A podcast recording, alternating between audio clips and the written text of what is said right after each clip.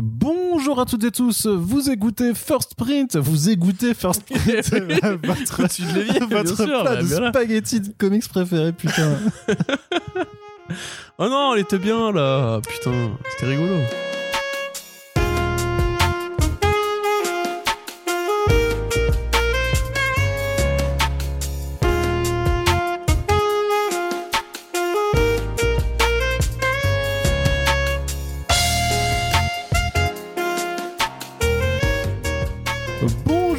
Tous, vous écoutez First Print, votre podcast comics préféré pour une nouvelle émission faite dans la joie, dans la bonne humeur et waouh, j'ai pris de la coke, qu'est-ce qui se passe C'est super. On dirait Monsieur Poulpe. Ouais, c'est ça. Alors. Corentin, tu es Oui. avec nous. Ça va, Ça va, très bien. T'as l'air en forme Bah, complètement. T'as un peu de sucre sur la narine. Effectivement, j'aime le sucre, je suis, euh, j'allais dire diabétique, mais du coup, ça ne marche Ah, une pas. première blague sur les gâteaux Exa- Ah, ah, exactement. eh, attends. Et on sait que On notre, que notre auditoire les aime.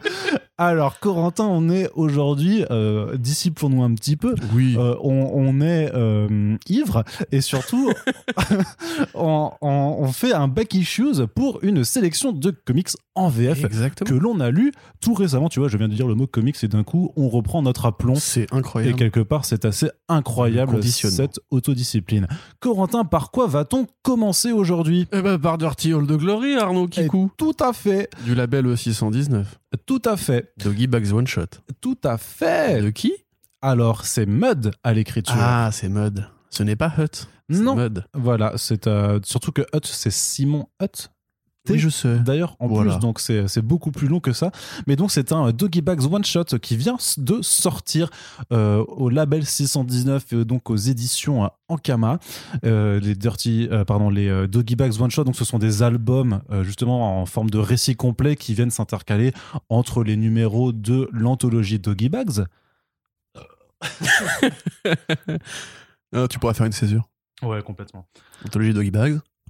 Et qui euh, propose des donc euh, voilà comme son nom l'indique vu que c'est anthologique propose des petites histoires euh, très branchées euh, horreur action fantastique Genre. genre voilà de la BD de genre et donc ça faisait quand même Genre. depuis quelques temps maintenant que ponctuellement on avait ces Doggy Bags One Shot euh, qui sont là pour ouais One Shot, t'as dit? non mais Oui, je te jure. t'es un gamin Mais c'est pas moi, ça m'a juste fait. Non, mais y a pas. Mais pas de référence forcément au, euh, au corps féminin, juste le mot le one chat, ça m'a fait rire, c'est tout. Je peux continuer maintenant, Arnaud. c'est très très rigolo en tout cas Corentin Tu peux la couper si tu veux. Non, je ne la couperai pas. Et on parle bien de l'émission, bien entendu. Et donc, ce que. Il faut la couper. Il faut la couper. Mais non, bah, Attends, mais reprends à Doggy Bags quand, quand, quand t'avais bafouillé avec ton rôle là. voilà, vas-y, donc Doggy Bags. Qui est une anthologie d'horreur, de bande dessinée de genre, et donc de façon plus ou moins ponctuelle, on avait ces one-shots. Donc euh, la dernière fois qu'on... La dernière fois, alors on s'excuse, on est fatigué et on a dû faire euh, euh, plusieurs prises. C'est le vaccin, c'est mon Voilà, effet secondaire de vaccin, j'ai une excuse. Euh, donc euh, oui, qu'est-ce que je veux dire? Oui, qu'on avait eu Trench Foot par exemple il y a quelques mois qu'on avait déjà abordé dans le podcast First Print et donc euh, Dirty Old Glory qui est fait donc par Mud au scénario et Prosit au dessin, c'est l'avant-dernier de ces albums. Euh, faut savoir donc que Doggy Bags l'anthologie c'est fini, il y a un numéro 17 qui est qui est paru dont on vous reparlera dans un prochain Back Issues évidemment. Donc voilà qui conclut vraiment bah, les deux saisons de cette anthologie et donc il y a encore cet album qui vient également de paraître tout récemment et il y aura donc un album en 2022 euh, qui viendra euh, conclure euh, tout cela.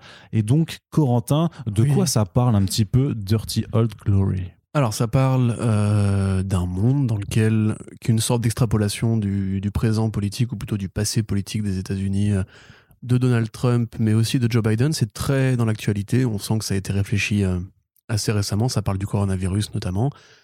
Et euh, ça imagine que un, gouvernement euh, plus à droite encore que Trump succédera à celui de Joe Biden et euh, incitera à la guerre civile aux États-Unis. Un petit peu comme DMZ de Brian Wood, il y a vraiment des proximités à tirer entre les deux titres. En l'occurrence, suite à une guerre assez violente, justement, six États du, du sud des États-Unis, a priori, font sécession. Euh, le gouvernement américain envoie l'armée et quelques survivalistes, donc une bande de survivalistes menée par Chuck, vont euh, bah, essayer simplement d'arpenter les villes pour trouver de- des ressources et vont se faire piéger à l'intérieur d'un tank qui leur sert de véhicule. Euh, donc c'est un huis clos qui va un petit peu raconter les profils des, des protagonistes. C'est vraiment du coup, même si on n'est pas dans du doggy bags classique, il y a quand même ce côté un peu anthologique avec différents personnages qui ont différents parcours au sein d'une histoire plus globale, qui comme d'habitude est très documentée, très euh, ancrée dans une réalité. En l'occurrence, encore voilà, encore une fois, les, survivalistes. Enfin, c'est facile d'imaginer, grosso modo, que Mud a peut-être traîné sur le YouTube survivaliste, on va dire, qui est un vrai truc, avec plein de vidéos qui vous expliquent l'effondrement, qui vous expliquent comment se préparer, comment créer un bunker, euh, quel flingue choisir pour protéger votre maison et tout. Ça parle euh, du fait que les survivalistes sont aussi associés à des mouvements d'extrême droite, avec euh, des croyances parfois néo-ariennes, etc. Ça parle un petit peu de comment on se prépare, de comment on s'organise. Et euh, à plein de niveaux, ça parle aussi bah, de politique sociale, euh, du rôle des, LGBT aux États-Unis, des persécutions qu'ont subies justement des populations comme les femmes ou les LGBT sous la présidence de Trump, mais en en rajoutant une couche. Et aussi un petit côté euh, The Division de, de, Ubisoft, si vous avez joué à ce jeu qui était la fameuse grosse arnaque visuelle d'un E3 2012-2013 par là, où c'est pareil, ça raconte un petit peu comment un effondrement rend une grande ville inhabitable et devient la proie des différents, de différentes factions armées qui se tirent dessus pour le contrôle du territoire. Donc c'est un truc qui est déjà euh, assez assez évident en termes de genre. On a déjà vu plein d'œuvres qui parlent de ça, qui traitent de ça. Sauf qu'il y a ce côté effectivement très humain, euh, très horreur, très, très psychologique, très étouffant, qui euh, donne vraiment du corps au bouquin. C'est super agréable à lire, j'ai trouvé. Euh, c'est vraiment dans le style, bah, graphiquement, donc je ne connaissais pas cet artiste. Et c'est vraiment dans le style de, bah, comme d'hab, hein, l'héritage de Run. C'était déjà le cas pour Trenchfoot, mais Trenchfoot était déjà peut-être un peu plus enfin, coloré. Là, c'est vraiment, c'est quand même assez gris, c'est assez pessimiste, c'est assez sombre. tu me dis si tu veux intervenir, d'ailleurs, Arnaud. Mhm. Continue, continue. Il y a des tricheries aussi qui sont assez rigolotes par rapport à, à la dimension même du tank où tu sais, vu de l'extérieur, c'est un tout petit véhicule. En fait, à l'intérieur, on dirait une que grotte, ouais. on Mm. dirait que c'est vraiment une grotte ou un, un palais, une cavité énorme et tout. Euh, donc on suit voilà différents personnages qui ont des profils assez variés. Donc il y a évidemment un petit peu comme dans tous les films d'horreur, dans tous les films d'horreur, pardon, il y a euh, la tête à claque, qui va être le, gros jock de service qui lui est vraiment euh, simplement un beauf euh, insupportable. Il va y avoir la jeune femme qui justement a peut-être plus d'idéaux parce qu'elle vient elle d'un mouvement de gauche contest- contestataire qui a été récupéré par le- les survivalistes parce que voilà. On comprend aussi quand même assez vite euh, qui est Chuck et parce qu'au départ il est présenté quand même comme une sorte de sauveur, une sorte de théoricien de l'apocalypse, un petit peu comme dans Far Cry. euh, Il y a beaucoup de références aux jeux vidéo dans ce que je dis là aujourd'hui, mais comme dans Far Cry le dernier là avec les Américains justement, où c'était Mhm. l'espèce de Jésus, Far Cry 5, ouais. euh, voilà, l'espèce de Jésus avec ses rébans et tout là, c'est un petit peu ce côté-là, mais matiné avec des trucs vraiment que tu peux imaginer dans la vraie vie, avec une façon de théoriser comme le, le YouTube de la fachosphère ou de l'extrême droite, avec des termes très simples, euh, la révolution, la contestation. Euh, le droit individuel, la pensée libertarienne contre justement un État qui effectivement se délite et du coup donne raison à ces mouvements-là. Donc c'est super politique, c'est super recherché, c'est super intelligent, mais à la fois euh, c'est pas du tout une BD de, de comme on pourrait dire grossièrement de SJW, c'est vraiment un truc qui justement emprunte à des codes de d'œuvres assez assez vénères, assez musclées, des films de zombies, aux films justement euh, carcéraux, aux films de fin du monde euh, à la Mad Max, un petit peu plus série B et tout. Donc euh, en vrai, c'est un compromis assez intéressant en termes de style et de ton. Euh, comme si c'était une œuvre, si tu veux, intelligemment faite pour les gens de gauche, avec des codes, entre guillemets, d'action justement très pro-flingue, très euh, politique, c'est paranoïaque, complotiste et compagnie. Donc j'avoue que j'ai été assez séduit, je me suis bien embarqué dedans, je l'ai lu d'une traite et je l'ai dévoré. Et bah, ça nous rappelle malheureusement que le format one-shot de Doggy Bags est quand même une super usine à talent. Il y a plein de mecs qui sont sortis de là et qui sont aujourd'hui des artistes qui comptent. Il y a plein de bah, Doggy Bags en général, c'est vraiment euh, la vitrine de 619 pour toutes leurs obsessions aux uns et aux autres. C'est des gros fans de série B, c'est des gros fans de jeux vidéo, c'est des gros fans de comics, c'est des gros fans de manga aussi. Donc voilà, on voit un petit peu cette espèce de chassé-croisé entre différents styles, différentes influences. J'avoue, à la limite, j'aurais peut-être des reproches à faire euh, par rapport à la fin, vraiment aux toutes dernières pages en vidéo, tu sais, avec Pulp, euh, qui, je trouve, sont peut-être exagérément pessimistes d'un truc qui était déjà assez euh, noir, alors que la dernière page, justement, quand, euh, bon, quand il se passe ce qui se passe à la fin, ou, ou le tank, et voilà, euh, m'a marché mieux pour moi en termes de césure nette, que là, pour le coup, les dernières pages me paraissent plus euh, en mode, tu vois, brut. Bon, Elle rajoute, en fait, si tu veux, une surcouche de noirceur pour un récit qui, dans son ensemble, est déjà quand même très sombre. ah oui, oui, oui. et très pessimiste. Et effectivement, ça, ça, ça vient presque te rajouter, un- ouais, enfin, une, c'est ça, une dose de ah, mais euh, tu croyais que ça, se, que ça pouvait un peu se finir dans le calme, mais non, on va quand même te, bien te faire comprendre que tout ce que tu as lu, c'était quand même très horrible. Et c'est encore plus, ça rajoute encore une, une certaine couche euh, d'horreur euh, Mm. dessus. Et t'as une sorte. Alors là, pour le coup, c'est vraiment un propos ultra désespéré. C'est un peu comme Walking Dead, tu vois, c'est ce côté. euh, euh, ça parle plus de l'humanité, en fait, vraiment que d'une sorte de, de monde post-apocalyptique qui, au, au demeurant, n'a pas un grand intérêt. Ouais, Euh. mais enfin, j'entends ce que tu ce que tu veux dire et en même temps, c'est quand même tellement ancré parce que après, je, donc Oui, ça, bien sûr, ça, ouais. ça sort en, en- en mai là, en avril, c'est sorti en mai ou en avril euh, de 2000, euh, 2021.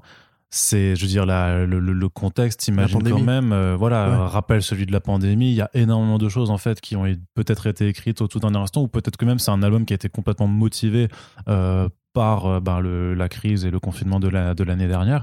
Donc c'est vraiment très très actuel dans ce que ça évoque et tu as du mal quand même à, Mm. à, à te concentrer simplement juste sur le côté de ces personnages et à pas en fait juste voir quand même une sorte de portrait d'une Amérique telle qu'elle pourrait réellement basculer parce Tout que de toute fait, ouais.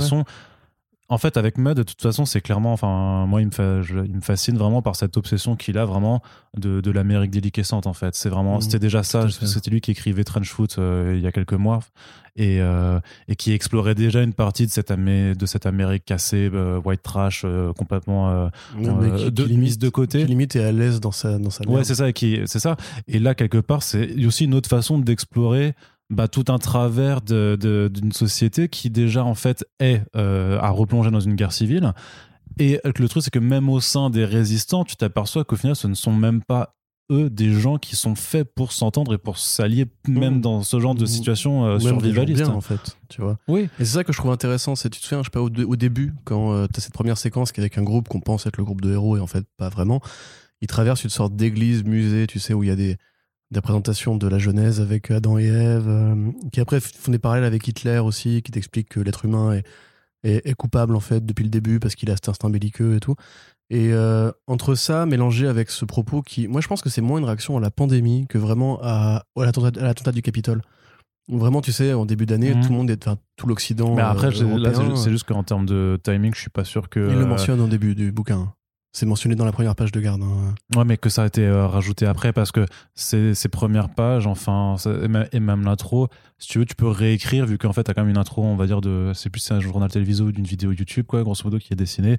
Tu peux modifier le texte aux dernières minutes Évidemment, pour rajouter des, des éléments. C'est pour ça que je, je serais assez intéressé pour en parler avec, euh, avec Mud, puisque moi, enfin, si tu veux, je, je vois vraiment bien ce qu'il veut dire par rapport justement à l'envie d'en découdre de l'humain. Tu sais, Il y a des parallèles, il y a des, des parallèles qui sont tirés avec justement le nazisme, la- l'occupation allemande et compagnie. Et euh, par rapport à la prise du Capitole, on, on s'est quand même tous justement posé la question de, mais en fait, est-ce que justement dans euh, le confort de nos démocraties, on ne pourrait pas en fait arriver un jour à cette situation-là? Euh, On sait que Trump, par exemple, est toujours éligible, il pourrait revenir en 2027 et enfin 2026. Non, 2025, excuse-moi, j'ai oublié que c'est 4 ans. Ou 2024 d'ailleurs, enfin bref, on s'en fout. 2024, il pourra revenir après Biden. Et euh, concrètement, les problèmes qu'il a engendrés sont encore là. Et c'est vrai que les survivalistes, par exemple, c'est vraiment un truc auquel il croit dur comme fer. Là où, par exemple, DMZ parlait plus de la dislocation de l'Amérique par rapport à son histoire euh, de la guerre civile, de l'opposition euh, nord et sud et compagnie. Là, vraiment, j'ai l'impression qu'à travers ces différents profils et la façon dont Pulp, particulièrement, le personnage donc de la jeune fille qui est dans le tank avec eux, est traité, il y a vraiment une sorte de côté. Le propos de c'est très universel sur en fait l'humanité et son, son besoin de détruire, son besoin de, de tuer, son besoin de survivre et le fait que quelque part on n'est peut-être pas une espèce qui, qui est amenée à, à durer, tu vois. Enfin, j'ai un peu loin, mais je, je- je sens quelque part qu'il y a vraiment un truc qui est empli de désespoir et de colère vis-à-vis du présent politique ou d'inquiétude. Tu as un côté un peu lanceur, lanceur d'alerte dans, dans le truc. Bah, c'est pas tant lanceur, fond, ouais, enfin c'est pas tant lanceur d'alerte plutôt que prêcheur d'apocalypse en Ouais. fait, parce que euh, quand tu alertes, c'est pour essayer de prévenir quelque chose, et là c'est plutôt dans le genre euh, le- limite, bah, on, on y est, c'est vers ce vers quoi on va tendre, et en fait on est foutu. Euh, Je- après, je veux pas me mettre à la, à la place de, de l'auteur et euh, visualiser dans quelle mesure il est juste soit pessimiste, soit très pessimiste, mais c'est comme ça que je le vois. Moi, je pense que très. Vu la fin, c'est très. très ouais, c'est quand même très très très euh, pessimiste. Faut voir après, c'est- mais c'est clairement le genre un peu de sûrement de de, de catharsis en fait Ouais, de clairement. vraiment de, de voilà d'exorciser un petit peu toutes Mm. les euh, tous les mauvais tout, bah, tout le mauvais tout, tout le mauvais qu'en fait toutes les mauvaises ondes qui se sont abattues euh, bah, sur tout le monde en fait par Mm. rapport à bah, voilà ce que le monde a traversé euh, pendant pendant plus d'un an et c'est toujours pas fini hein, on verra bien les, les développements euh, plus tard mais il y a ouais il y a un petit peu cette forme d'ex- d'ex- d'exutoire mais qui euh, qui est pas non plus pour le lecteur salvateur parce que justement en fait ça ça t'apesantit en fait Ah oui, non, c'est-à-dire t'en- que t'en sors pas euh, purgé. ouais c'est ça c'est- ça ça te ça ouais ça t'en ça t'en rajoute Ça m'a donné envie de, de refaire un tour sur le web des survivalistes parce que j'en ai quand même beaucoup bouffé à une période. Et c'est vrai qu'il y, a des- y a des trucs, euh, ouais, tu te dis, ces gens-là ont le même nombre de chromosomes que moi, ont le même nombre de dents que moi, ont le même nombre de neurones que moi. Et, et ouais, c'est un peu inquiétant quand même. Non, vrai délire. Et puis, ouais, Prosit, c'est vrai que euh, son trait et. euh, c'est toujours pareil, c'est vrai que tu peux voir un petit peu les, les ressemblances avec Guy Alberti sur les formes des visages, un peu, tu vois, ça- cet esprit. yeux, un les petit regards, peu- hein. Mm, mm. Mais toujours avec des personnages qui sont ultra expressifs au Mm, final, où il y a fait, une ouais. vraie, une vraie, euh, bah, il y, a- il y a des vraies émotions qui transparaissent dessus. T'as une vraie violence aussi, c'est très brutal quand même. Donc c'est euh, comme toujours avec de Guy de toute façon, pour public averti, c'est euh, disapproved par le Comics Code Authority, clairement. Donc euh, à ne pas mettre entre, entre toutes les mains, mais Mais les si- vôtres aussi, parce que c'est quand même de la bonne BD. mais voilà, si vous aimez la BD de genre, si vous aimez ce genre d'atmosphère euh, vraiment poisseuse, euh, c'est quand même une lecture que l'on vous recommande. Et en plus, ben, euh, ça bénéficie toujours de euh, la politique tarifaire euh, ultra agressive de, du 619, puisque c'est, c'est vendu à 14,90€. Donc, pour voilà, cette belle bande dessinée, donc, que l'on vous recommande chaudement. Corentin, on va continuer du côté de Ankama, mais Allez. alors euh, Ankama édition pure, donc on n'est pas dans le euh, label 619 à proprement, à proprement parler, puisqu'on va euh, vous parler également d'une BD qui s'appelle Marqué. Oui. Est-ce que tu peux un peu nous expliquer l'histoire de Marqué Bah, c'est là encore pas très optimiste. C'est l'histoire d'un frère et de sa sœur qui. Donc euh, euh, Pablo et Marta. Pablo et Marta, donc ils sont en Espagne, euh, qui ont été élevés par. euh, oui, Lisbonne, c'est en Espagne, c'est Portugal? Portugal, plutôt. Portugal, ouais. oui, pardon, excusez-moi. Euh, je, voilà. Euh, grosso modo, ils ont été élevés par une mère qui était une euh, toxicomane, qui avait un, un petit ami violent et qui a tatoué de force le dos du pauvre Pablo quand il était petit. Ensuite, ils sont séparés de cette mère, ils ont grandi un peu euh, euh, élevés par leur grand-père, et après tout seul, effectivement. Et là, on les voit un petit peu comment ils sont marqués, quand, enfin, comment ils ont été marqués par cette enfance-là, avec ce, cette envie de faire cohésion tous les deux, d'indépendance euh, financière déjà parce que Pablo euh, deal de la drogue et travaille dans un, une supérette avec une collègue euh, qui a envie de le pécho, tandis que la frangine, elle en a un peu marre des, euh, des gens, donc elle va travailler dans une, euh, une morgue, Morgue, elle est Voilà, thanatopraticienne. un établissement mortuaire, effectivement. Et donc euh, Pablo, qui en a un, pareil un peu marre de dealer parce qu'il sent que c'est pas forcément un peu dangereux, que c'est pas forcément là où est sa passion, parce qu'il adore se bagarrer. Euh, il fait de la MMA, il fait, il fait du free fight, De la boxe, en fait. avec, avec les pieds, du, kick- du kickboxing peut-être alors. Bah, Il y a différents types de boxe et il y a une boxe que tu peux pratiquer avec les genoux et La les boxe pieds. française, ça s'appelle ça d'ailleurs. On Bah dit la savate même. Mhm. Au Portugal? Non, c'est le kickboxing. Bon, on s'en fout. Bref, grosso modo, il, il, il- voilà, il- il bagarre. Euh, et donc, il va bagarrer euh, dans des fight clubs clandestins où euh, il risque quand même de, se faire pougnasse euh, assez violemment. Et il le fait pour l'argent. Donc, on suit un petit peu son évolution à lui. C'est plutôt lui le héros hein, de la BD. Sa relation avec différents, les, différents, personnages, le traumatisme qu'il a gardé de ce, tatouage qu'il a dans le dos, d'où le titre marqué. Et voilà, donc c'est une sorte de, de croisement un peu entre du Yang GTO, on va dire, ou du Rakai Blues, avec, enfin, en version vraiment très dramatique, euh, film d'auteur, etc. Croisé avec pareil un petit côté, euh, un petit côté enfin plutôt euh, 619 en général pour le trait, qui est quand même très expressif, très dynamique, Ouais. qui est assez énervé, qui fait de la, de la bonne bagarre.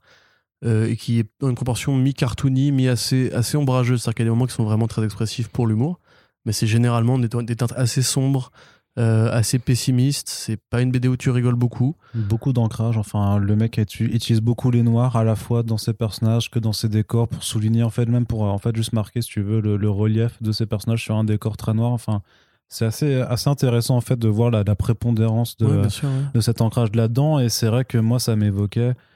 Et euh, j'en ai fait un petit papier sur 9art.fr, sur lequel j'avais pu rédiger depuis quelques temps. Euh, mais je sais pas, tu l'as vu, Amores Perros, Amour Chienne de Non. euh, Inarritu, je crois que c'est.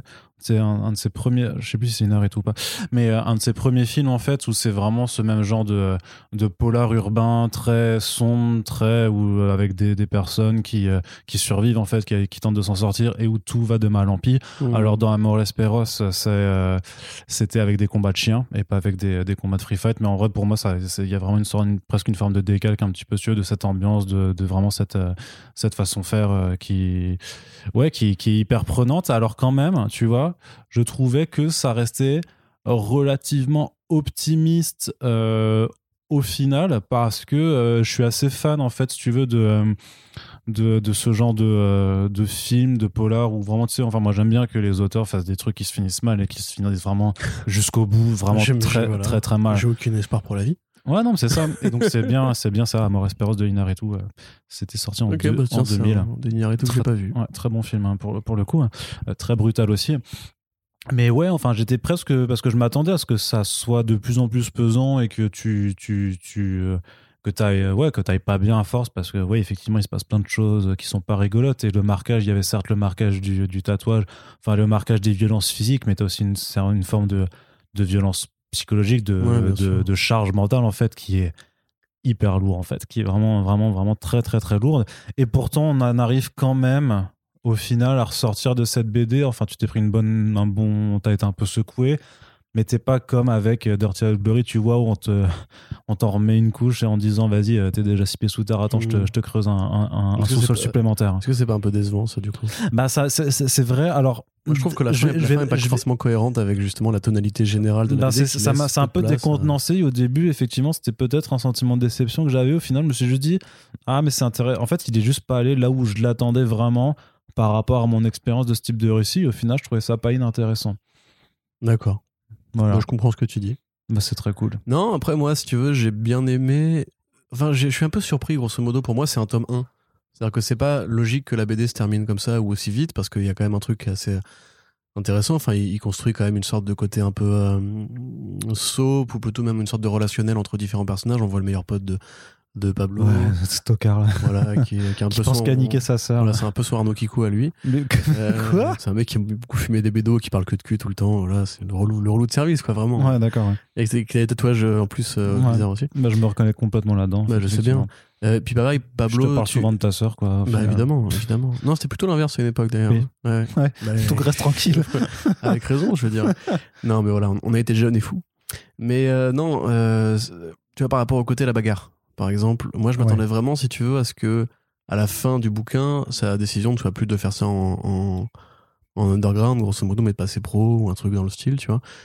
Et en Attention, faut définitive, pas spoiler hein. en définitive, si tu veux, je trouve qu'il y a une sorte d'imbrication un peu trop chargée pour un, un tome en fait qui est autoconclusif, puisque t'as la famille, t'as euh, la sœur, t'as le héros lui-même qui a quand même ses galères avec euh, les mecs avec qui il deal et les mecs avec qui il boxe.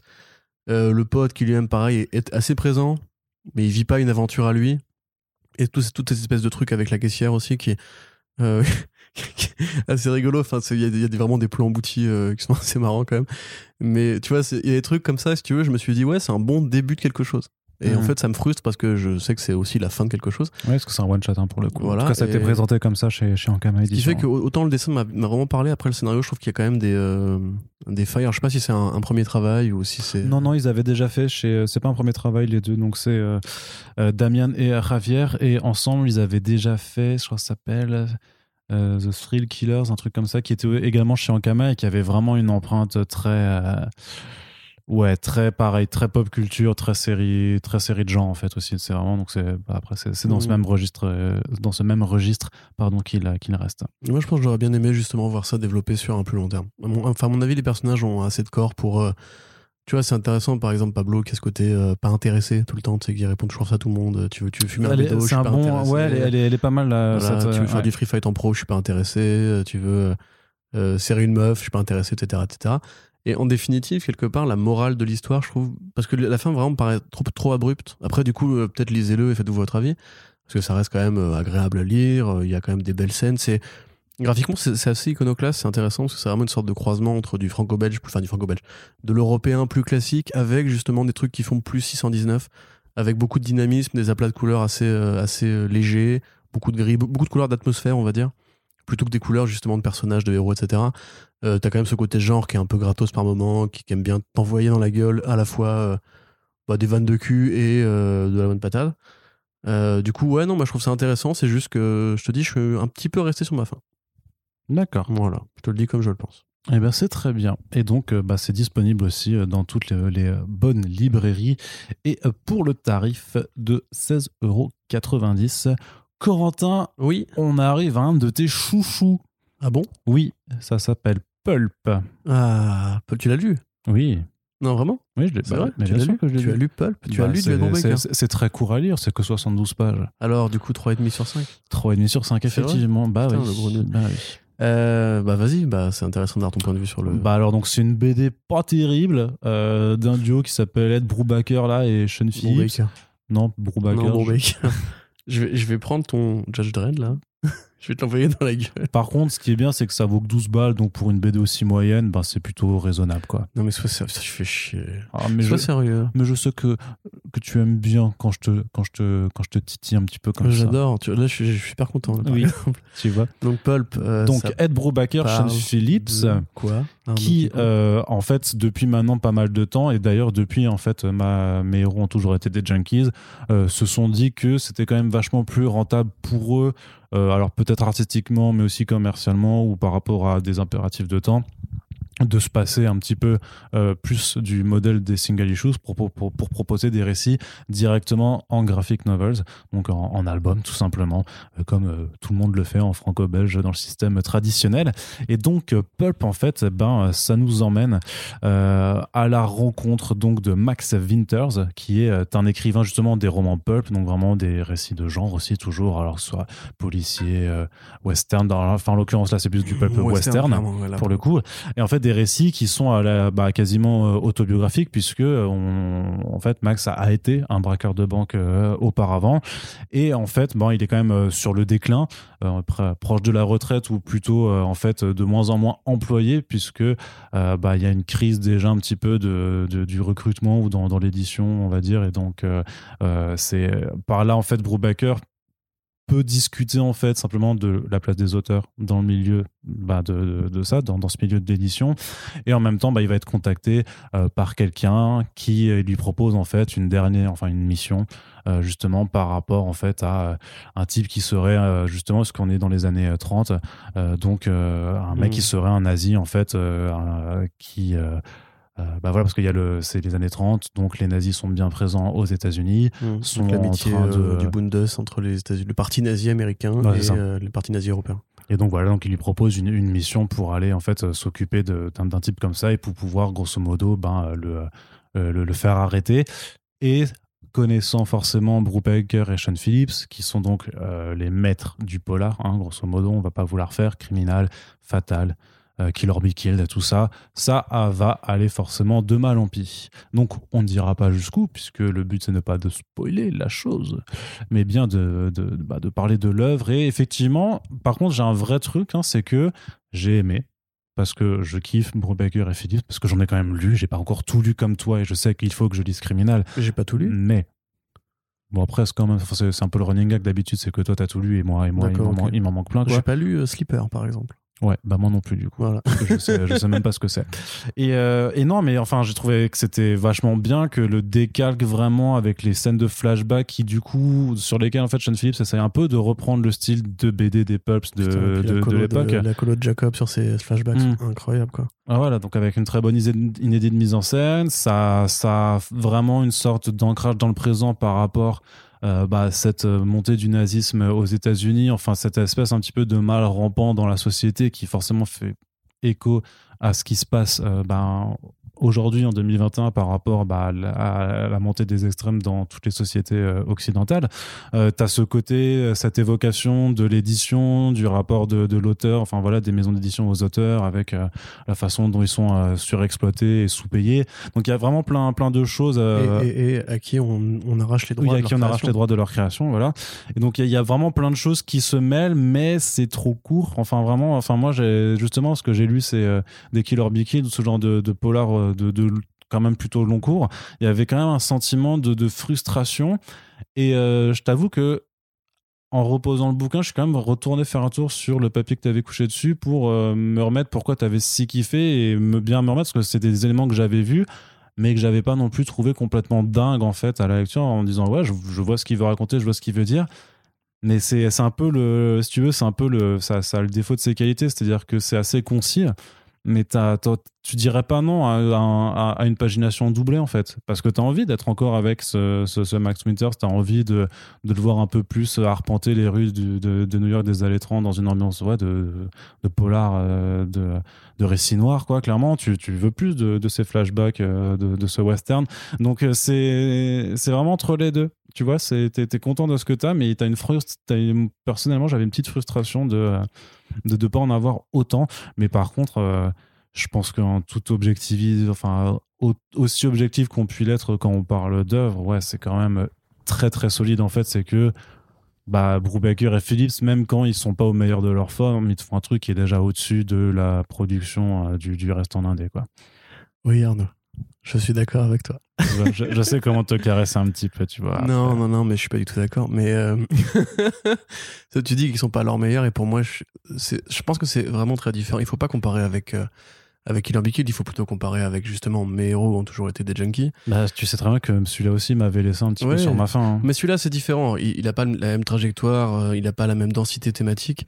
Euh, moi, si tu veux, j'essaie de le voir comme une expérience. Tu veux, c'est les mecs qui, justement, toute leur vie ont eu la place de faire leur série. Et Criminal, par exemple, un très, bon exemple. Il y a eu quand même quatre séries Criminal, euh, où à chaque fois, c'est eux qui décidaient de la longueur et de ce qu'ils mettaient dedans, etc. Donc, il y a différents arcs qui font différentes longueurs.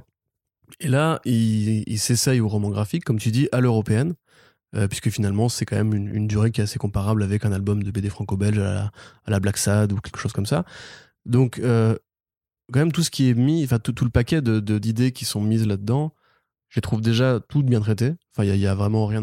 Sur- La note de 4,5 que j'avais mis effectivement dans ma critique que j'avais écrite pour comicslog.fr euh, en VO et qu'on a republié pour la, VF, euh, n'est pas juste pour dire c'est parfait, c'est un immanquable, allez lire ça, il le faut. C'est plus pour dire qu'il n'y a pas de défaut, en fait. Et moi, c'est vraiment plus ça qui me fascine maintenant dans l'écriture de Brubaker, parce que déjà, je comprends très bien ce qu'il veut me dire, en fait. Voilà, j'ai fait LV2 Brubaker, je, tout, ce qu'il me dit, je le parle, je, enfin, me parle, je peux l'interpréter, comprendre pourquoi il le dit, dans quelle place il le fait, etc. Euh, Par exemple, mes héros ont toujours été des junkies, ça parle de sa vraie vie à lui. Quand il était jeune, c'était un, un, toxico, et il a failli aller en tôle et tout.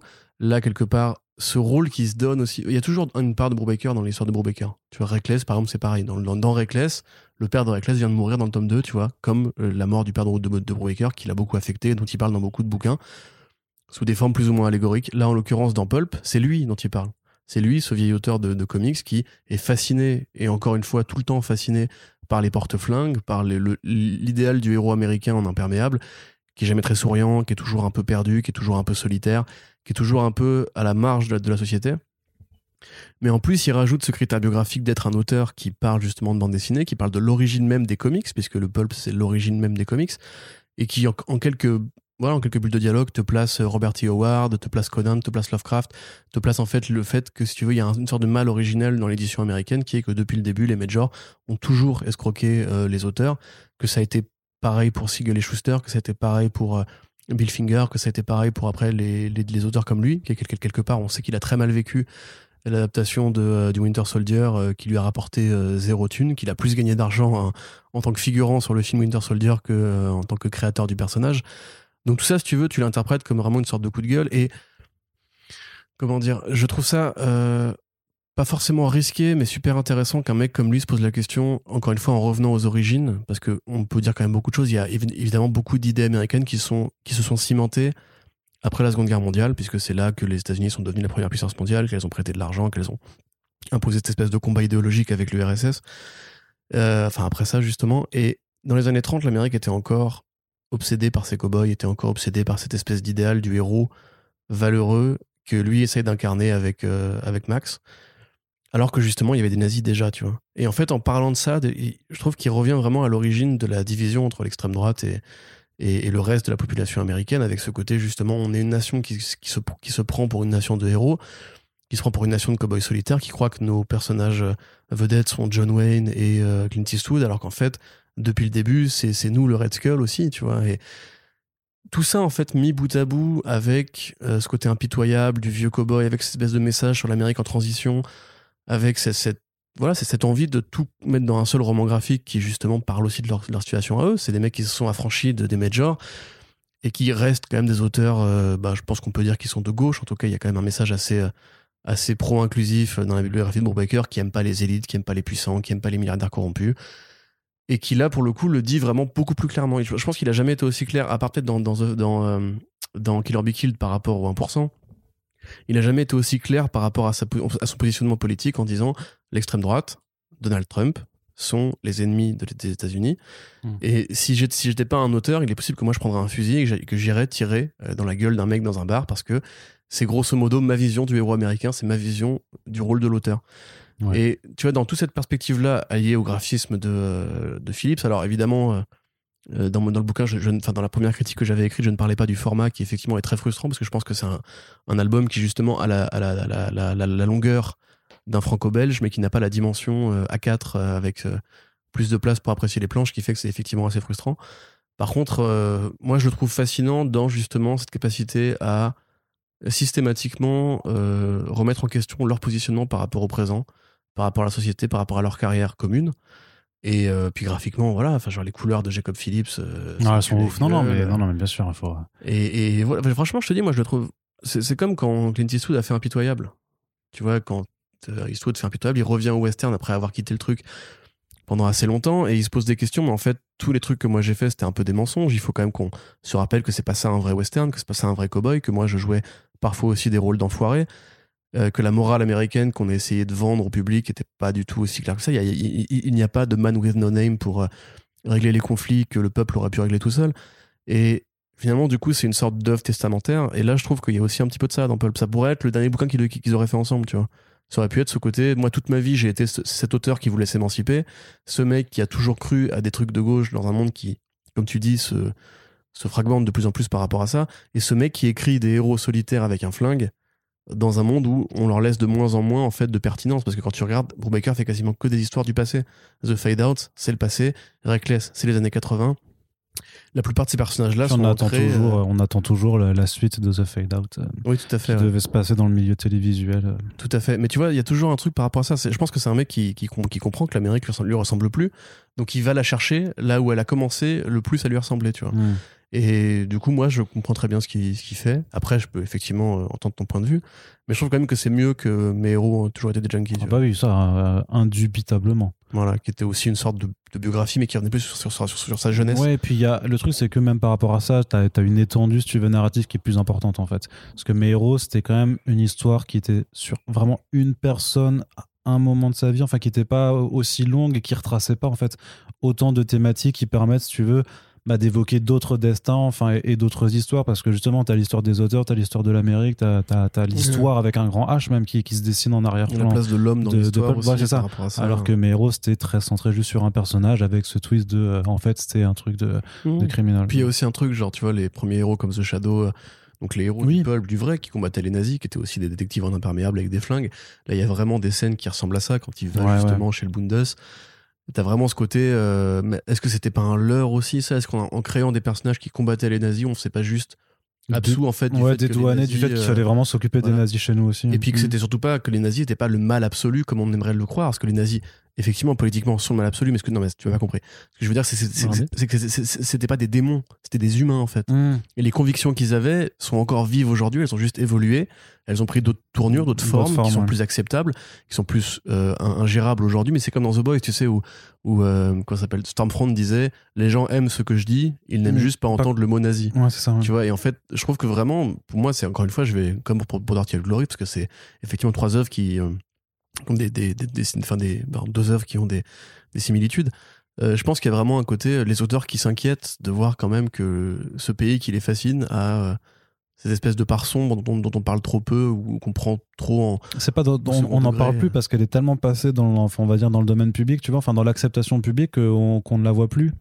Qu'elle est, tu sais, elle est, je sais plus comment on dit en, en- en français, mais c'est hidden in plain sight. Oui, elle est Donc, cachée en, public. Ouais, c'est ça, caché en pleine, en pleine lumière, c'est voilà, caché en pleine lumière. Et euh, ben, bah ouais, parce que c'est juste que c'est visible, mais que plus personne ne s'en affole forcément avant peut-être que ben, que- qu'une bascule euh, se, se produise. Et, euh, et voilà, je sais plus où est-ce que je voulais euh, conclure. Je euh, sais pas, mais ça euh. avait l'air bien. Mhm. Et du coup, euh, non mais voilà, après, euh, je pense que, est-ce que Delcourt a besoin de nous pour vendre alors, les- les- Je pense que les fans de Brubaker sont assez nombreux. Bah, la situation du comics indé ces derniers temps n'est pas non plus au beau fixe. Donc, euh, Après, de de 12 balles, c'est moins cher que l'édition VO, par exemple. qui était à, Ouais. 10 à 17 balles 90. Ah oui, non, là par contre, pour le coup, alors c'est ça. Le truc, c'est que euh, ouais. cette édition VF a les défauts de ses qualités aussi, c'est-à-dire que pour le coup, elle est carrément plus accessible par rapport ben, au, au contenu en, en- en page par rapport à effectivement le, hardco- à le hardcover Vero. Par contre, c'est aussi à la taille du, du hardcover Vero. Euh, Vero. VO, pardon. Non, Vero, c'est un réseau social nul. hein. ça. Et ah euh, ouais, putain, j'ai confondu avec Vevo. Oh là là, je suis fatigué. Non, non. Vero, c'est Ouais, ça. Vevo, c'est Zack Snyder qui, qui Voilà. fait des trucs sur de Zack Snyder. C'est ça. Sur les... Et euh, non, mais parce que c'est un, format vraiment peu. En fait, c'est un format de single issue vraiment, mais en termes de. de... Moi, je le trouve vraiment Petit. Ce, ce Il est petit, non, il est petit, Il, quoi. m'agace, quoi. C'est. Ah ouais. Bah, t'as Sean Phillips, alors c'est pas n'importe qui, c'est un mec qui fait des affiches de films, c'est un mec qui fait des, des, des, des, des bourrées pour Criterion, tu vois. Enfin, c'est un mec qui, quand même, c'est un peintre, c'est un artiste reconnu, euh, auréolé de je sais pas combien d'Eisner Awards. Faites-lui des putains de. tu vois, et moi, il me faudrait le format de Magneto le Testament, tu vois, pour ça. Ah ouais. Euh, là, ah oui, d'accord. bah, tu, tu vois très grand. Tu, ah, tu bah, vois. tu- Mais il y aura peut-être, il y aura peut-être, tu sais, nous, on va encore vivre quelques années a priori, donc d'ici là, il y aura peut-être le temps de faire des intégrales très grand format. Mais pour de- tous les Brubaker, hein. Oui, mais c'est ce que je dis. vois. Des, euh, des absolutes euh, Brubaker Phillips, ce serait un peu euh, le feu quand même. Et du coup, lisez Criminal, ne faites pas, de ne faites pas comme Arnaud. N'attendez pas. Exactement. Lisez Criminal maintenant. Lisez Criminal, mais surtout lisez Paul, du coup, qui vient Lisez donc Paul. de sortir et donc qui ne coûte que 12 euros. Et on va continuer Corentin. Bon, allez. Et puis on va de nouveau sortir un petit peu notre plate de, de nos plates-bandes habituelles. On était un petit peu sur du, euh, du Ankama avant. Et puis là, bah, on va aller chez Fluide Glacial. Eh oui, complètement. Bah oui, mais quoi? Comment ça, Corentin? Qu'est-ce que tu fais Tu vas sur Fluide Glacial sur le glacial, comment ça? Qu'est-ce que tu fais? Ah, C'est incroyable. Et oui, parce qu'on va vous parler d'une BD qui est sortie euh, il y a pas longtemps non plus, donc chez cet éditeur euh, qu'on associe absolument pas trop au registre du comics forcément, mais Pour le Euh, moment. Qui fait non non mais qui fait quand même pas mal de, euh, de qui sort des, des bandes dessinées. Euh, alors pré- pré-publié dans Fluide Glacial puis ramené en album mais euh, qui explore euh, la thématique euh, du super héros c'est le cas par exemple avec Discount Hero qui est vraiment une parodie euh, complète euh, de, de ce registre là il y a aussi euh, les super qui a qui est vraiment une forme de euh, bah de, de, de- de fresque rigolote sur la paternité en mettant en scène bah voilà c'est quoi être un, un, un père un daron quand tu as des super pouvoirs. Et donc là, par contre, avec Big J, on est quand même dans un récit alors qui est découpé en petites scénettes. Parce que j'imagine que ça, ça, ça colle, en fait, c'est un format de publication qui colle pour pouvoir être ben, prépublié dans, dans le magazine Fluide Glacial, mais qui est une forme de récit. Alors, donc, c'est un mélange de dystopie post-apocalyptique, ultra parodique, euh, ultra rentre-dedans, très punk, en fait, dans, dans l'esprit, avec un graphisme aussi assez particulier, donc qui est proposé par les, les Marcos Brothers, euh, les Marco Brothers, donc c'est Jean-Louis Marco et euh, Victor Marco. Euh, qui, euh, euh, qui vont en grosso modo nous présenter donc ce personnage de Big G, un mec qui aime bien régler les problèmes à coups de tatane et qui se retrouve embarqué dans des situations complètement hallucinées dans une France complètement réinventée où il y a eu grosso modo pareil une sorte de, de guerre où en fait maintenant c'est les États en fait c'est une France Les États-Unis de France. voilà, c'est ça, c'est une France américanisée, euh, très Trumpise aussi presque, où c'est euh, euh, voilà où en fait à cause d'une guerre nucléaire maintenant en fait euh, il y a bah, le centre de Paris a été dévasté par une bombe et est rempli de flotte et du coup en fait Paris est devenu euh, Paris plage mais gigantesque en fait c'est la plus grande ville balnéaire de, de France. Euh, les gens se baladent tous avec des sortes de masques euh, sur euh, sur le visage. Mm. Grosso modo, imaginez-vous que euh, on est dans un monde où la France, en fait, ouais, maintenant serait euh, euh, peuplée des mutants du Dark Knight Returns, gro- grosso modo. C'est vraiment dans cet esprit-là, donc ultra dystopique. Et bah, c'est- très drôle, en fait, parce que du coup, ils se retrouvent un peu à faire la- le, le missionner. Plus ou moins agent secret euh, pour le, bah, le président de la France euh, qui s'appelle Marcel Marcelli. euh, qui enfin, tu vois, il y a plein de trucs complètement absurdes et puis il tombe sur, un- sur, un- sur un, un prisonnier qui s'avère en fait être son frère Cyclope, fan de rap, et- mais qui est capable de contrôler les gens par la pensée. Enfin voilà, donc ça va, ça va vraiment très très loin. C'est, bah, c'est, il y a, y a- y a une vibe, ouais, c'est ça, de euh, peut-être même un peu, je dirais, de, de comics underground en fait euh, Ah là-dedans. bah oui, complètement, oui. Ouais. bah là-dedans, quand même. Non, mais c'est toi, l'expert sur le sujet, donc c'est c'est- Oui, oui, pour ça, mais c'est pour ça qu'on a décidé d'en parler dans First Print euh, parce que bah en, en plus, c'est des codes ça- de fiction très américaines. C'est la science-fiction parodique, dystopique, avec, comme tu dis, ces espèces de, de lunettes à visière, euh, justement, qui font comme les mutants de, de DKR. Mais c'est c'est un truc qui est très commun à la science-fiction en général, particulièrement rétrofuturiste. Là, c'est une sorte, ouais, de. Il faudrait s'imaginer si, euh, si Yves Balak avait croisé le scénariste de Far Cry Blood Dragon et qu'ils avaient été boire des coups avec le mec de JoJo's Bizarre Adventure.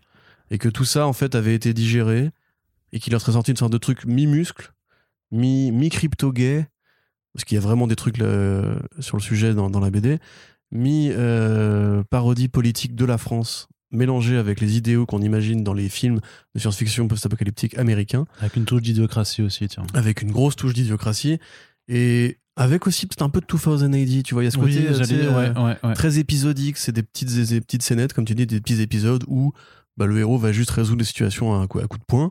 C'est généralement de la satire politique ou de la satire sociale ou juste de l'humour absurde.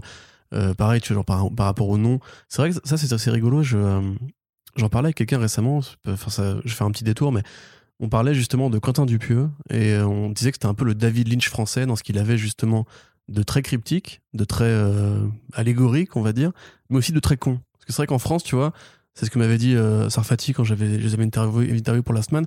Il m'avait dit, pour eux, en fait, l'esprit français, c'est aussi justement la débilité, mais qui est justement tellement assumée qu'elle en devient charmante, tu vois, un petit peu comme le doublage français de Kutonoken, tu vois.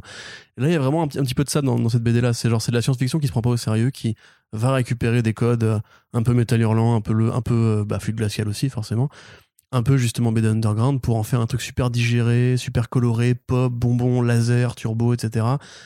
Avec une esthétique très années 80 et effectivement un dessin qui est quand même super agréable. Euh, c'est dynamique, c'est complètement barjot. Et, et voilà, enfin c'est vraiment super agréable, grosso modo quoi. C'est un tome 1, il me semble?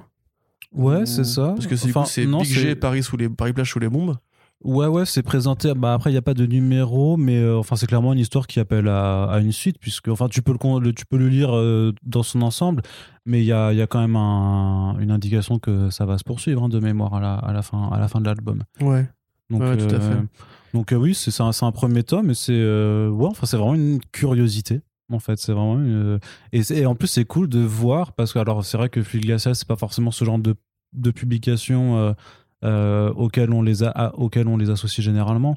C'est euh, enfin les, les albums Fluide que, que je reçois, on est quand même toujours un peu sur sur de l'humour. Alors il y a souvent de l'humour débile et tout ça, euh, mais euh, mais c'est pas cet esprit-là, tu vois. Pour moi, euh, l'esprit fluide, même euh, récemment, euh, ça reste toujours. Euh, euh, comment ça s'appelle? C'est des bidochons, tu vois. C'est ce genre de personnage-là, c'est ce genre de, de, de choses. Alors que là, clairement, ils sont dans une autre approche. Ils essaient de faire quelque chose de, de différent. Et, euh, et ouais, et puis c'est cool de les voir expérimenter là-dedans. Ils avaient déjà fait quand même. euh, C'est vrai que par, avec les super-héros, ils ont quand même euh, cet esprit parodique qui revient de temps en temps sur, sur certains albums et qui, qui est toujours cool à explorer. Là, on est dans une autre approche où je trouve que euh, on essaie de dépasser le simple stade de juste de la pure parodie. Et euh, bah, c'est un, un effort qui est à, à souligner, Mmh, à c'est voilà une petite série absurde. Moi, je, c'est vrai, je suis assez séduit par le graphisme plus que Mhm. parce que le scénario est sympathique, mais c'est vrai que c'est quand même vachement. Enfin, il faut accrocher. Hein. C'est vraiment, je pense, ça passe sous sa casse pour le coup. Mais il y a des BD qui ressemblent un petit peu à ça, chez les requins marteaux notamment. Tu sais, Mhm. il y a cer- certains tomes des, B- des BDQ qui font un peu comme ça. Non pas que ce soit particulièrement sexuel, il y a quelques allusions, on va dire, mais c'est pas non plus. Voilà. T'as quelques trucs vraiment aussi très honnêtes, très. Tu sais, genre VHS perdu des années 80, tu vois. Avec ce côté, ouais, les miséroïdes, euh, ce côté Mhm. un peu pareil, des transformations à la Akira et tout. C'est vrai que c'est une sorte de gros compost de plein d'idées vraiment euh, absurdes, passées dans une sorte de grand broyeur et redigéré par un esprit vraiment turbo débile qui juste veut s'amuser avec des couleurs flashy et, et une France, ouais, voilà, dystopique, mais, euh, mais dystopique à la Judge Dredd, tu vois. Genre dystopique, Mhm. on, on assume que c'est pas du tout réaliste et que c'est juste au con, mais c'est pour ça que c'est marrant. Tu vois. Voilà. Et puis le héros, voilà, donc Big G, Big G c'est enfin Big G, c'est pour Gérard, quoi. Donc c'est voilà, on a- c'est un héros qui s'appelle Gérard et euh, voilà, le président de la France c'est Marcel Marcelli, je sais pas. Enfin, c'est. Moi, à partir de ce moment-là, ça me fait marrer. Tu te souviens, dans la semaine aussi, t'avais le mafieux italien, euh, je sais plus comment il s'appelait, et, et son homme, ça, son, homme- son nom, ça, ça s'appelait Jean-Michel tous les deux. Oui, Et tu sais, il disait arrêtez de pleurer, Jean-Michel. mais ça, ça marche vachement bien en animation, Oui, tu vois. Bien sûr. Et d'ailleurs, limite par les, ben, par euh, Par Radiant- Bobby Pills. Ouais, ou Ready on Deck, et c'est les gens qui ont fait euh, la semaine, quoi, en fait. Ouais, Euh, carrément, clairement, ça, ça ouais. serait très, très bien en décalque. De toute façon, mais graphiquement, ça fait vraiment dessin animé. Hum, hum, hum. Donc voilà, donc si vous avez apprécié euh, la semaine par exemple et ce genre de ou ce genre de d'autres références qu'on a euh, convoquées juste avant, eh bien on vous encourage à euh, donner votre chance à Big G, donc disponible Ou Johnny Ryan ou Benjamin Marat, c'est un peu dans la même cour. donc euh, disponible chez Fluide Glacial pour la somme de 13,90€. Corentin justement, on parlait, que, bah on parlait de dystopie, on parlait de tout ça, ID, on parlait de Judge Dredd. Donc euh, ben, de quoi on va parler maintenant? Eh bien, on va parler de Judge Red. Non. Si. Ah bah allez. Voilà. Alors, euh, ami auditeur, il faut savoir que Non, toujours Arnaud m'a fait un Très Non. beau cadeau. Alors, je t'ai pas fait de cadeau. Là, vous voyez, je vais tourner les pages pour que vous les entendiez. Arnaud m'a offert Non. Judge Dredd, les affaires classées, tome 6. Regardez-moi comme c'est beau. Oh là là. Oh, du Brian Bolland. Oh, du Steve Dillon, du Carlos Escura. C'est magnifique. Merci Arnaud pour ce magnifique cadeau. Donc, Donc, euh, sur, euh, sur le j'ai- fait que ce n'est pas un cadeau. dit merci et dis-moi de rien. Enfin. Bah, c'était pas un cadeau. Donc. Alors effectivement, donc Delirium qui publie euh, les Judge Dredd Complete Case Files en, en français euh, revient un petit peu sur les, les différentes grandes années. Ça marche par paire d'années, euh, mais généralement des aventures du juge dans Mega City One, donc qui est une des grandes collections de la série 2080, enfin de la du magazine 2080. Euh, pour ceux qui vraiment euh, se réveilleraient d'un coma euh, très très long, Judge Dredd, qu'est-ce que c'est? Du coup, je viens de me réveiller d'un coma vraiment très très très long. hein. Bon. Alors, il faut imaginer que dans l'Angleterre des années euh, 70-80, il y avait donc Margaret Thatcher qui était euh, gérante des- de- du Royaume-Uni, avec une politique sécuritaire qu'on connaît, avec euh, le génocide de l'Irlande, et avec euh, voilà le- tout ce qu'on pourrait lister et qu'on ne fera pas parce que c'est un peu long. Mais grosso modo, les Anglais, particulièrement les Anglais de gauche, s'étaient un peu rebellés en imaginant différentes euh, œuvres qui, comme Big G quelque part, euh, réinterprètent la société ou comme euh, euh, Dirty Old Glory réinterprète la société de manière très très exagérée. En l'occurrence, euh, dans le monde de Judge Red, il y a une grande ville qui fait la côte américaine de l'Est, qui est Mega City One, qui est donc une ville qui a la taille de plusieurs régions en, vérité. C'est une ville qui, concentre plusieurs centaines, de millions d'habitants. Et euh, la ville est administrée par les juges, qui sont donc un pouvoir autocratique, euh, tout puissant, avec des officiers entraînés qui ont le droit d'être euh, juges, jurys et exécuteurs. Donc en gros, c'est des super flics qui peuvent te tuer s'ils considèrent que tu es coupable. Euh, peuvent évidemment, ces privilégiés, euh, t'enfermer euh, dans les isocubes. Et le héros, enfin le personnage principal de la saga de cette ville-là, c'est donc le, le héros, pardon, excusez-moi, je suis fatigué, le juge Joe Dredd. Pour ceux qui ne savent pas, Judge Dredd s'appelle Joe. Ce qui est presque aussi ridicule que Gérald. Et, Gérard, euh, du coup. Gérard, oui, non, Gérald. Non, non, je voulais dire Gérald. Mais- Mais, mais donc voilà, on suit différentes aventures euh, menées par le juge et généralement ses collègues, notamment Anderson, qui est euh, la chef-taine de la division des psys. Donc c'est aussi un monde où les gens ont des pouvoirs psy, télépathes, contrôle mental et compagnie, parce que l'humanité a muté au contact des guerres nucléaires. Euh, là, en l'occurrence, donc c'est les années 81-82. Donc c'est l'époque où Ronald Reagan est élu président des États-Unis euh, dans le vrai monde et commence à refroidir les tensions entre l'URSS et euh, bah, le bloc de l'Ouest, les États-Unis, après quelques années d'entente, de, de, de réchauffement des tensions, tu vois, justement, où on, on considérait que la guerre froide commençait un peu à s'arrêter. Reagan arrive, parle de l'axe du mal, euh, propose le programme Star Wars avec le bouclier antinucléaire, etc. Et donc, les Anglais, vu de leur petite euh, enclave européenne, se disent, ça y est, c'est le moment, ils vont en découdre, et vont fomenter un arc assez long qui est intégré dans cette euh, magnifique édition reliée que tu m'as offerte. Euh, Toujours pas. Apocalypse War. Donc voilà, alors, il y a différentes choses là-dedans. Ça reste John Wagner et Alan Grant au scénario, qui sont les deux grands architectes de Dredd qui ont tout écrit pendant très très longtemps. Euh, c'est l'un des grands, des, enfin c'est en l'occurrence Apocalypse l'un des très grands arcs qui est souvent cité comme l'une des, l'un des points d'ancrage temporel euh, qui ont permis de solidifier un petit peu les, longs formats sur euh, la série 2080. Euh, Il y a différentes choses. Alors il y a du Brian Bolland aussi. Brian Bolland qui était donc intervenu à plusieurs reprises sur l'univers de Dredd et qui était venu assez récemment dans le tome précédent, je crois, pour inventer justement le personnage de Judge Death, qui est donc un juge qui vient d'une dimension parallèle. Il y a aussi un multivers dans l'univers de Dredd. Euh, dans lequel en fait des juges ont considéré que la vie en fait, les, les crimes étaient commis que par les vivants et que donc la vie était criminelle et donc il fallait éliminer la vie. Et là en l'occurrence il revient pas tout seul puisqu'il revient avec les juges noirs, les Dark Judges. Donc voilà, donc euh, sachant que Judge Death et les juges noirs ont complètement inspiré euh, Scott Snyder et Greg Capullo quand ils ont fait leur Dark Knight dans euh, Metal. Tout à fait, ouais. Bah, le design de Judge Le- Death est assez, euh, assez connu. C'est un juge avec une sorte de grille de, de château fort à la place de, de, de la visière Ouais, et c'est, euh, un corps Bat- de zombie. ouais. C'est Batman qui rit, quoi. Tout à fait, ouais. carrément, carrément, carrément. Et là, il est pas tout seul, donc il y a les, les différents juges, le juge de feu, le juge de la peur, le juge du, de la décrépitude. Euh, donc une petite bande de sidekicks avec lui, dans des numéros donc illustrés par, par Brian Bolland, qui sont proprement magnifiques et qui flirtent avec l'horreur et aussi le blockbuster. Euh, Anderson revient, et je sais que pour les fans de 2080, c'est une très bonne nouvelle, puisque Anderson, c'est la meilleure. Et donc, effectivement, il y a le doublé Blockmania et Apocalypse War qui sont illustrés en majorité par Carlos Esquera. Donc, qui est le mec qui a co- co-créé Judge Dredd avec euh, Pat Mills et euh, Alan Grant. Et euh, alors, c'est un arc qui, comme je vous l'ai dit, imagine un petit peu comment dans le monde fictionnel de Dread, les, soviétiques vont finir par, passer à l'attaque. Donc Blockmania en fait parle grosso modo d'une sorte de, rivalité de quartier. C'est toujours assez absurde, grosso modo dans, les, dans Mega City One. Il y a des, sortes de villes dans les villes qui sont les blocks. En fait, c'est des bâtiments, d'immenses bâtiments dans lesquels sont stockés des centaines de milliers de, gens qui habitent. Donc il y a le bloc euh, Ricardo Montalban, euh, il y a le bloc euh, euh, Reagan, il y a le bloc machin, etc. Ils ont toujours des noms propres assez ridicules. Enfin, il y a vraiment un jeu de, de co-référence assez marrant. Et ça démarre par une, énorme émeute qui se répand, se répand, se répand, et on comprend très vite qu'en fait, cette émeute n'est pas naturelle, c'est pas juste les gens qui ont essayé de péter un câble. Euh, ça va fragiliser les défenses de Mega City One et permettre aux soviétiques euh, d'attaquer pour de bon avec les juges de l'Ouest, donc les juges de East Meg One, de l'Est, pardon, du coup, que vous voyez sur la couverture. Regarde comme ils sont beaux, Arnaud.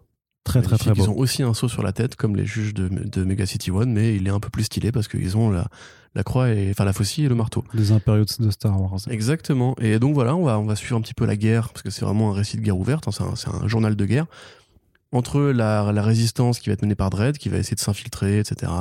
Euh, Anderson qui est un peu là aussi, plein de personnages secondaires super intéressants, beaucoup, beaucoup, beaucoup de morts. C'est euh, c'est le point de vue des Britanniques de gauche. Donc grosso modo, il s'agit pas de dire que Dredd est le gentil Hmm. et que les Russes sont les méchants. C'est tout le monde est le méchant.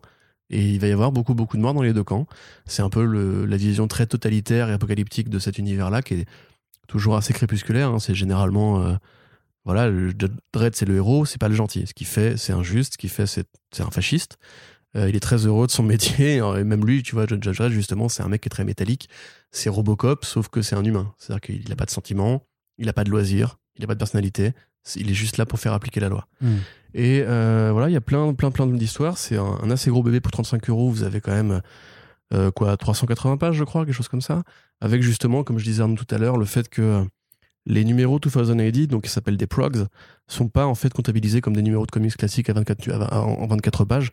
Un prog peut durer 8 à 12 pages et ça permet d'avoir vraiment beaucoup, beaucoup, beaucoup d'épisodes. Là, voilà, je, je feuillette, je tombe sur euh, les euh, mafiosos qui sont donc des espèces d'aliens un petit peu euh, belliqueux, délétères, qui ont un pouvoir électrique qui vont être assez chiants à éliminer. Euh, Il y a effectivement. Ah, tout c'est génial cet arc-là aussi. Avec euh, les petits bonshommes, comment s'appellent-ils déjà? Les Stookies, qui sont en fait des, des aliens trop mignons. Et en fait, dont le corps permet de sécréter une drogue qui empêche les gens de vieillir. Et donc, il y a une sorte de trafic qui est organisé Ah, avec des fermes horreur. de Stookies Oh où en là fait, là. ils les massacrent.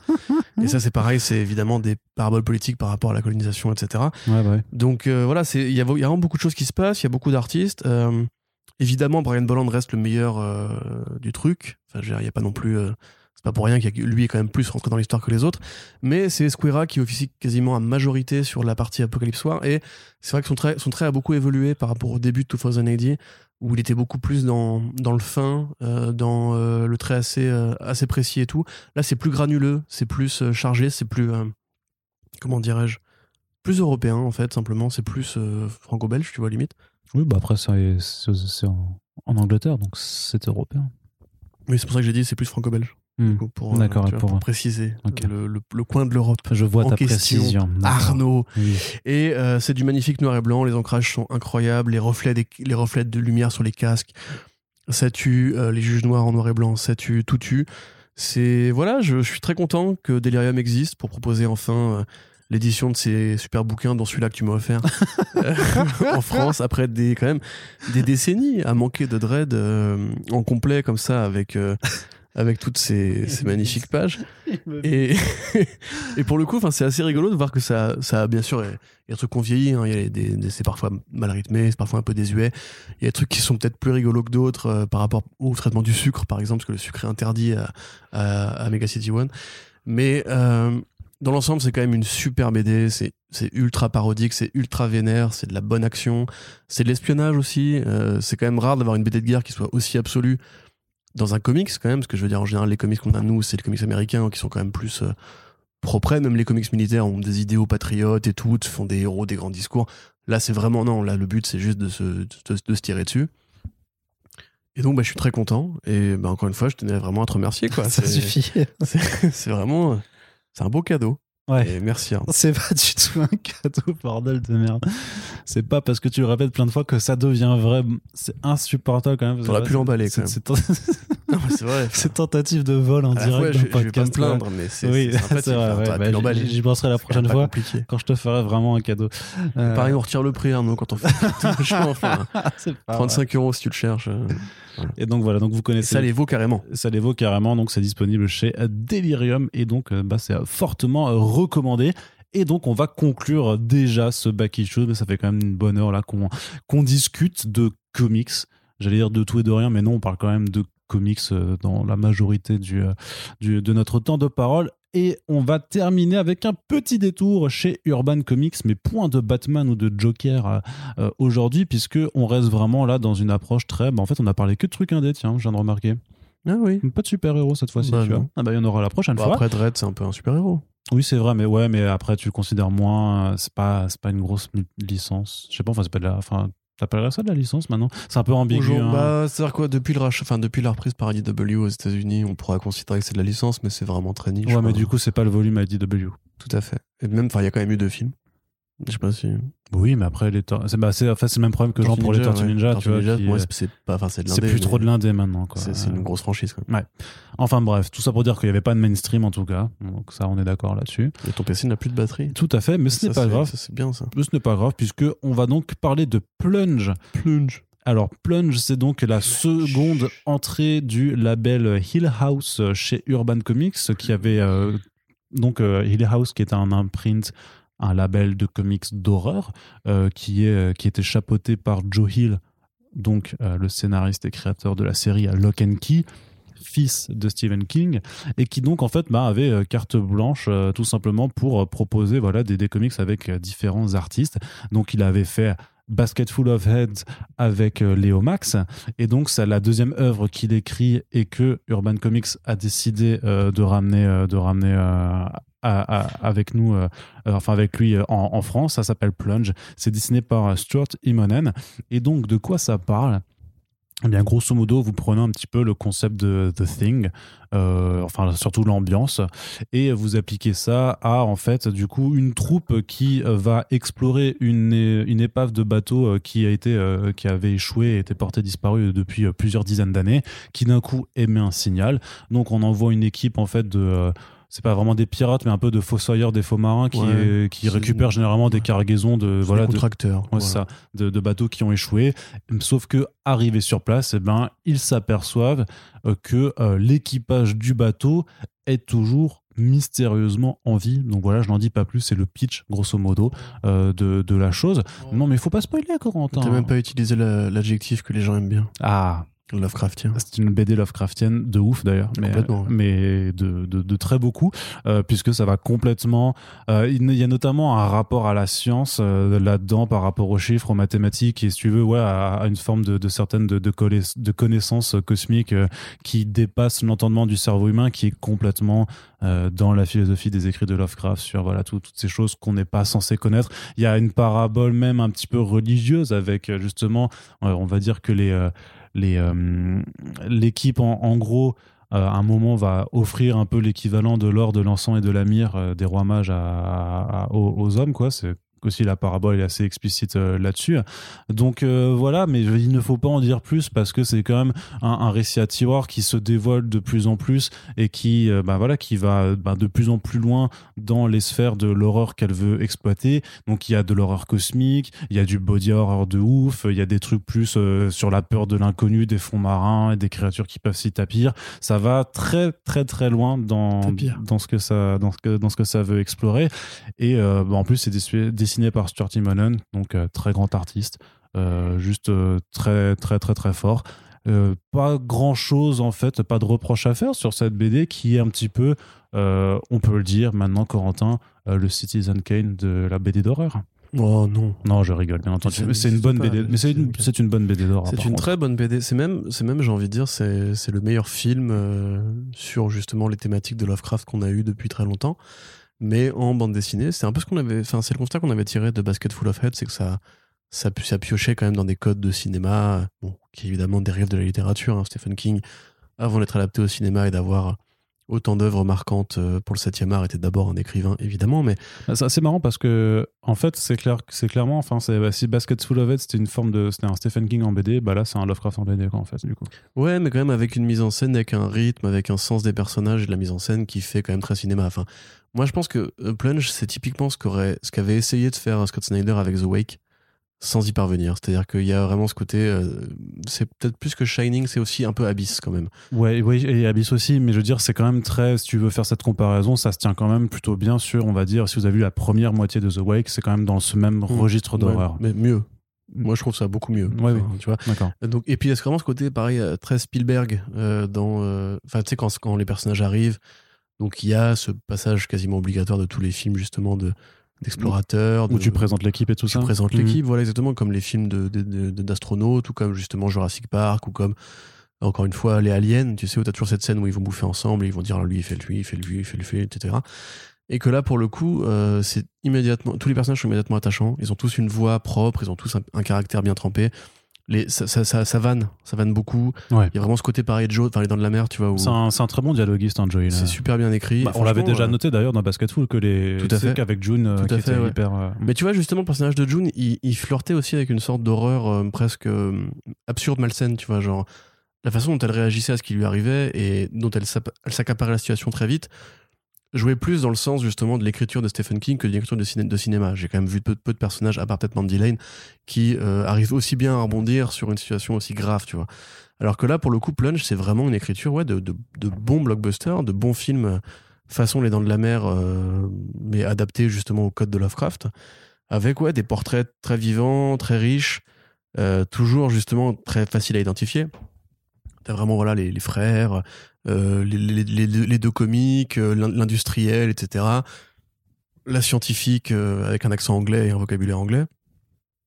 Euh, qui d'ailleurs, je ne sais pas si ça se traduit très bien en, VF du coup, mais c'est vraiment, euh, pour moi, c'est le meilleur film euh, à la Abyss qu'on a eu depuis Abyss en fait, avec peut-être moins de, enfin, dis- disons que l'ouverture aux peuplades euh, éventuellement euh, surnaturelles n'est pas exactement la même, mais c'est vraiment super bien fait, c'est très bien rythmé, c'est très généreux. Il, se passe quand même beaucoup de choses à- au, au sein du moindre numéro. Il y a vraiment beaucoup de trucs qui se passent, beaucoup d'interactions, beaucoup de dialogues, beaucoup de, séquences variées.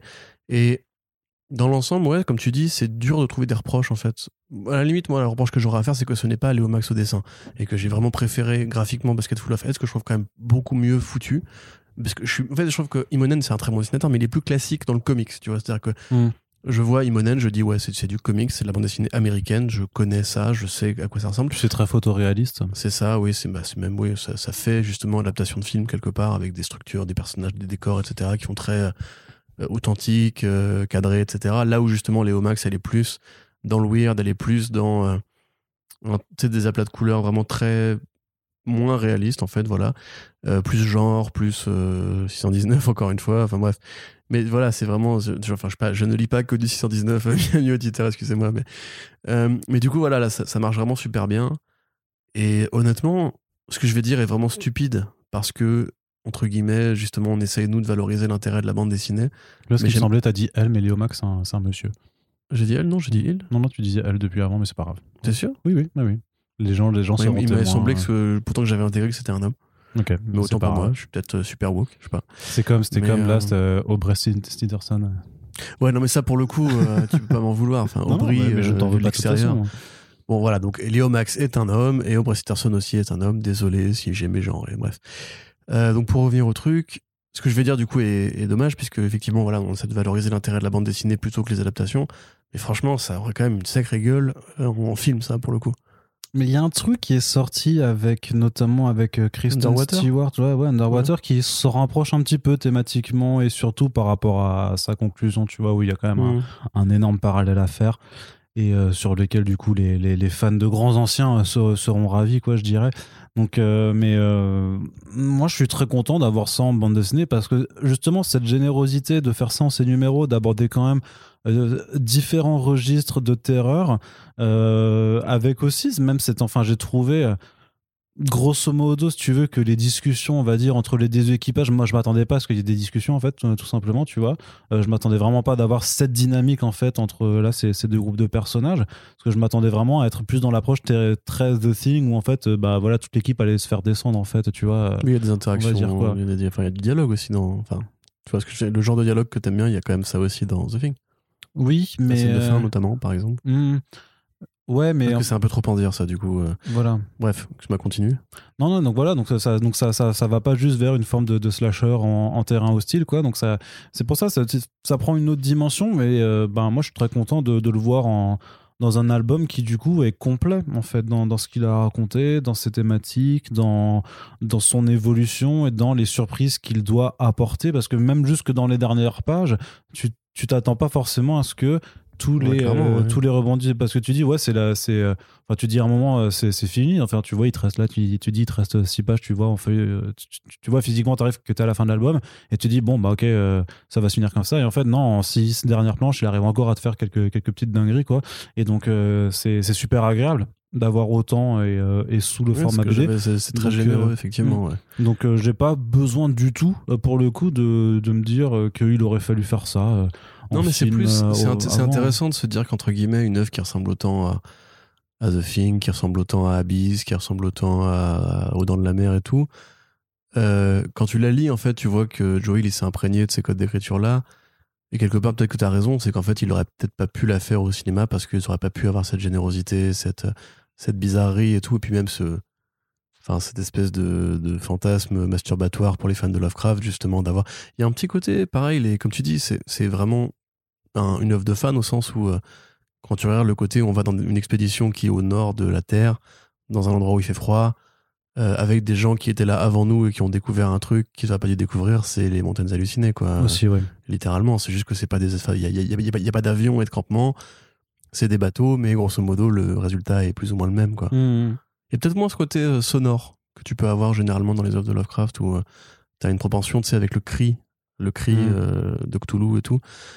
Mais enfin, par ça, moi, franchement, j'ai super kiffé. Et honnêtement, ces deux œuvres-là, euh, si vous aimez l'horreur, on va dire années 80-90, ou si vous aimez la littérature, les grands classiques de l'horreur, enfin, euh, Basket Full of Heads et Plunge, euh, c'est deux classiques, quoi. Il y a vraiment pas à hésiter. Bah, c'est les deux meilleures productions du label euh, Hill House, clairement. Ah, j'ai pas lu les autres, donc je saurais pas te Ouais, dire, bah, je, te, je te le dis. Il y en a d'autres qui étaient un peu qui, qui étaient sympathiques, mais qui étaient soit moins bien écrites ou, ou plus difficilement abordables, on va dire, d'un point de vue artistique.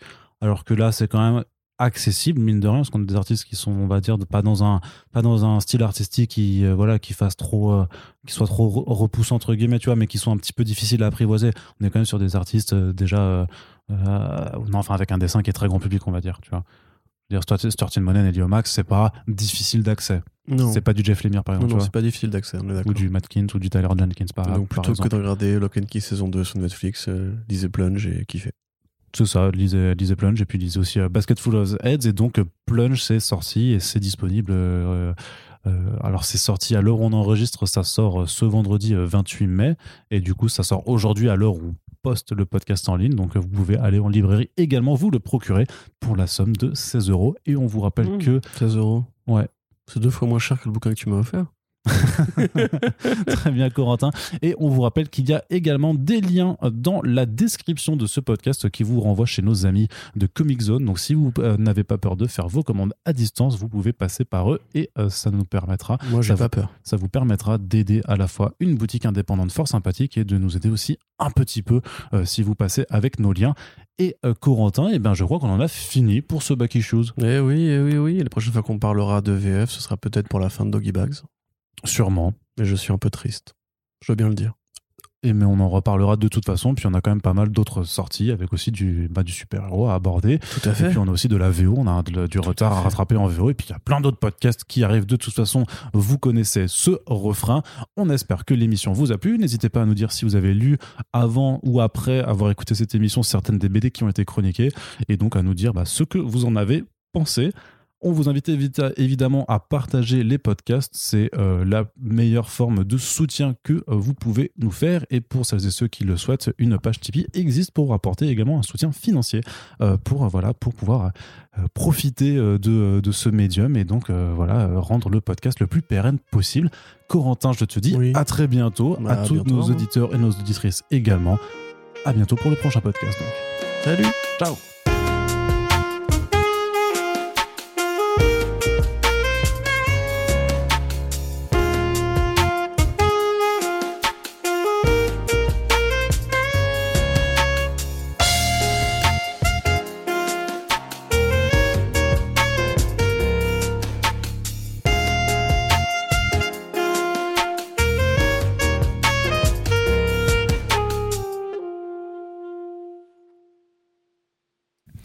Euh, salut à toutes et tous, euh, c'est c'est Arnaud. J'ai. Alors pourquoi j'irais me mettre un vaccin qui va rien arranger du tout Hein? Réponds si t'as des couilles Ah, le human train wreck. Les décideurs, ça te va les décideurs? Jean-Marie, vous avez une colère incroyable. Mais oui Mais fils de pute euh, mon dieu. Ah là là, hein. Allez.